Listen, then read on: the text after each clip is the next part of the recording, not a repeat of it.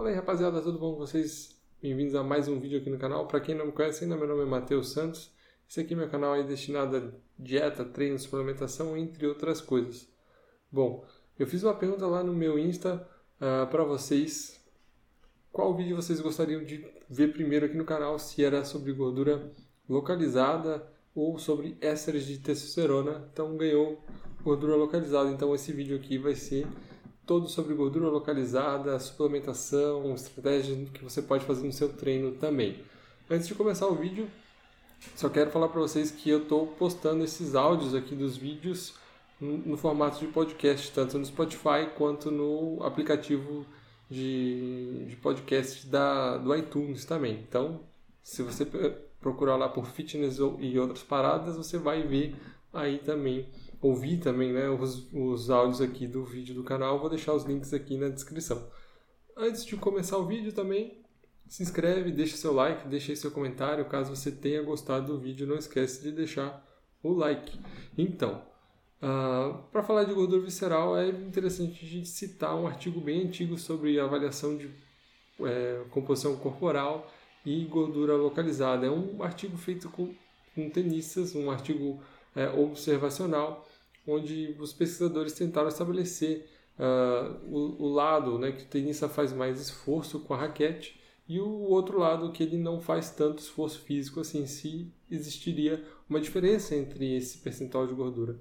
E na verdade até existia uma diferença de hipertrofia, né, o, o braço que ele fazia mais atividade é um, um braço mais hipertrofiado, mas uh, o percentual de gordura era o mesmo, que é um, um, padrão aí que a gente vê mais ou menos no emagrecimento, que a gordura vai é, saindo aos poucos e realmente fica aquela gordurinha teimosa, aquela gordurinha subcutânea um pouquinho mais difícil de sair. E por que, que isso acontece? Tem a ver muito com a fisiologia do nosso corpo. Quando a gente faz uma atividade física, a gente estimula a lipólise, né? A gente estimula a lipólise por quê? Mobilização de gordura, porque durante a atividade física a gente libera ah, algumas catecolaminas, por exemplo, nó e adrenalina. E essas catecolaminas estimulam um, uma classe de receptores, que é, são os, os receptores adrenérgicos. O receptor beta ele é responsável por estimular a lipólise, e o receptor alfa ele inibe a lipólise.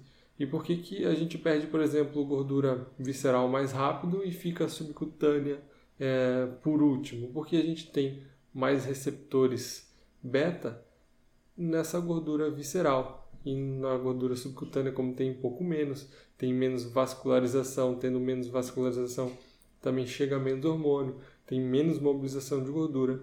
Essa gordurinha no flanco, é, na barriga, no peitoral, ela realmente, na parte interior da coxa, ela vai ser mais difícil de sair, né? Vai ser essa gordura teimosa que muita gente fala aí em alguns artigos e o pessoal aí fitness acaba é, trazendo essa, esse termo de gordura teimosa ou gordura localizada.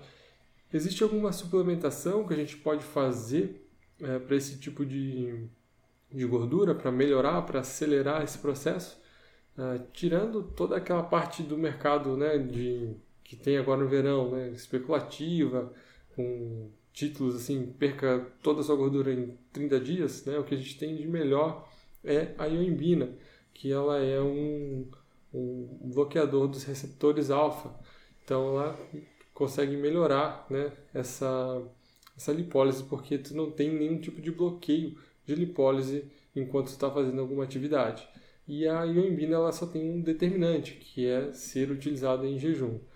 Se você quer saber mais sobre a Ioimbina, eu tenho um vídeo aqui no meu canal que tem tudo sobre a Ioimbina, toda a parte pró e contra da Ioimbina, dosagem e muita informação. Vou deixar aqui na descrição e nos cards passando para vocês. Mas a Ioimbina realmente pode ser uma estratégia muito boa para queima de gordura localizada.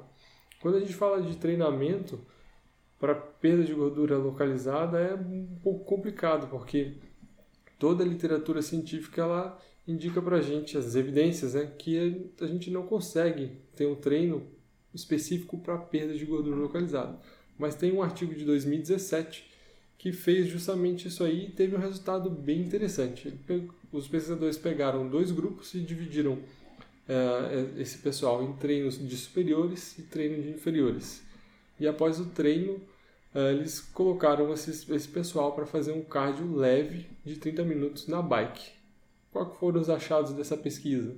Que o pessoal que treinou a parte superior perdeu mais gordura na parte superior do que o grupo, do que na sua parte inferior. E vice-versa, né? O pessoal que treinou mais inferiores perdeu mais gordura na parte inferior do corpo, sendo que os dois grupos perderam a mesma quantidade de gordura total. Então é um estudo bem interessante que dá um norte, dá um pouco de evidência para que a gente consiga ter uma estratégia dentro do seu do teu treino junto com o cardio para queima, para ter uma ênfase de, de queima de gordura em alguma parte do corpo.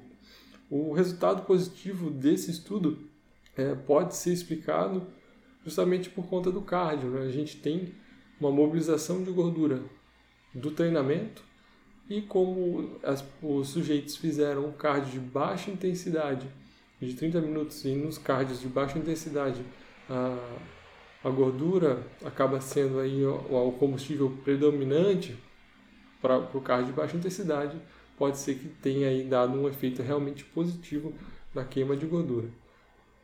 As evidências científicas ainda não apontam assim 100% para que a gente tenha treinos e estratégias para queima de gordura localizada. Então ainda continuo um pouco assim cético em falar para vocês que realmente exista ou tem alguma maneira de, de é, você conseguir queimar gordura localizada através de um treino, através de uma dieta.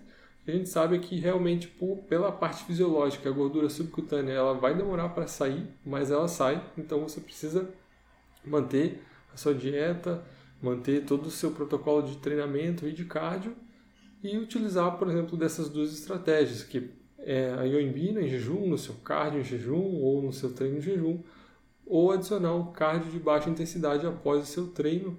Uh, e você pode tentar colocar, por exemplo, um, um exercício específico uh, para uh, tentar dar uma ênfase de queima de gordura. Por exemplo, quero perder a partezinha ali da pochete, né? a parte da, da barriguinha de baixo. Então, coloca um treino de abdômen de inferiores para e depois um cardio na sequência para ver se você consegue ter uma uma melhora né, desse, dessa estética corporal.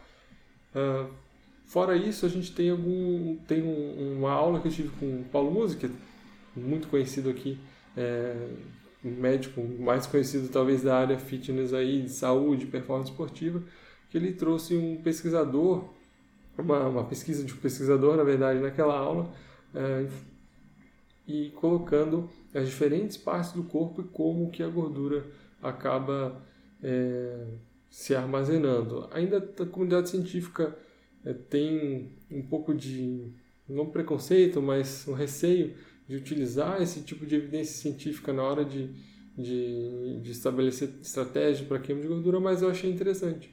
Que, por exemplo, lá o pesquisador ele traz que pessoas que têm resistência insulínica têm a tendência de ganhar mais gordura na parte das costas, né? As dobras ficam maiores e na parte do flanco também, que é o famoso pneuzinho. Então, se você quer perder uma gordura a mais nesse, nesse lado uh, e sabe que, de repente, você pode ter uma possível resistência insulínica, te dá o norte, né? te dá um, uma maneira de pensar, não, preciso dar uma segurada no, nos carboidratos, preciso rever aí a carga glicêmica que eu estou utilizando, preciso apertar um pouco mais a minha dieta flexível, é, tenho que fazer um pouquinho mais de cardio, e aí é interessante, vou deixar até rodando, botar aqui na tela para vocês o slide da aula, que também é uma coisa muito nova, mas que cada vez mais uh, tem feito bastante sentido aí quando a gente fala de performance esportiva. Galera, espero que eu tenha ajudado vocês aqui com esse vídeo. Tentei não ser muito técnico, não deixar muito longo, muito chato. E se você gostou, deixa seu like, se inscreve no canal. Um abraço, até a próxima.